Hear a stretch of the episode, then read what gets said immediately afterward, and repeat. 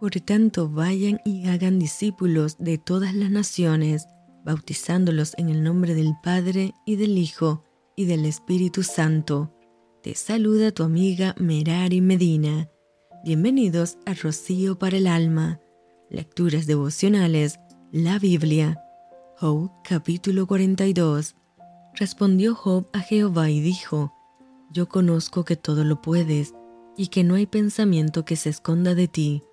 ¿Quién es el que oscurece el consejo sin entendimiento?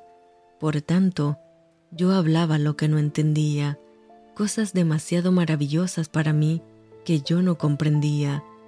Oye, te ruego, y hablaré, te preguntaré, y tú me enseñarás. De oídas te había oído, mas ahora mis ojos te ven, por tanto me aborrezco y me arrepiento en polvo y ceniza.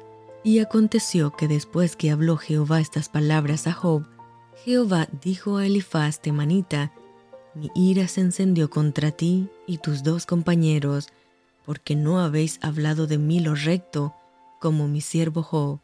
Fueron pues Elifaz temanita, Bildad suita y Sofar naamatita, e hicieron como Jehová les dijo, y Jehová aceptó la oración de Job.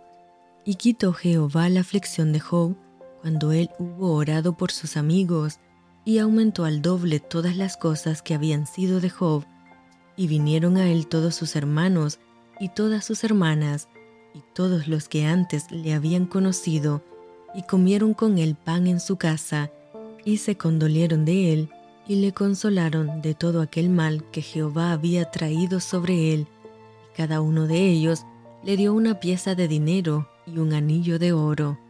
Y bendijo Jehová el postrer estado de Job más que el primero, porque tuvo catorce mil ovejas, seis mil camellos, mil yuntas de bueyes y mil asnas, y tuvo siete hijos y tres hijas.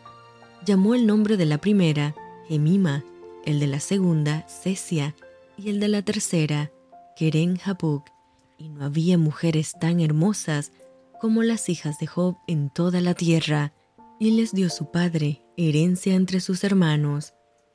Después de esto vivió Job ciento cuarenta años, y vio a sus hijos y a los hijos de sus hijos hasta la cuarta generación, y murió Job viejo y lleno de días.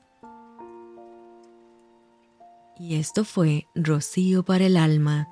Te envío con mucho cariño fuertes abrazos tototes y lluvia de bendiciones.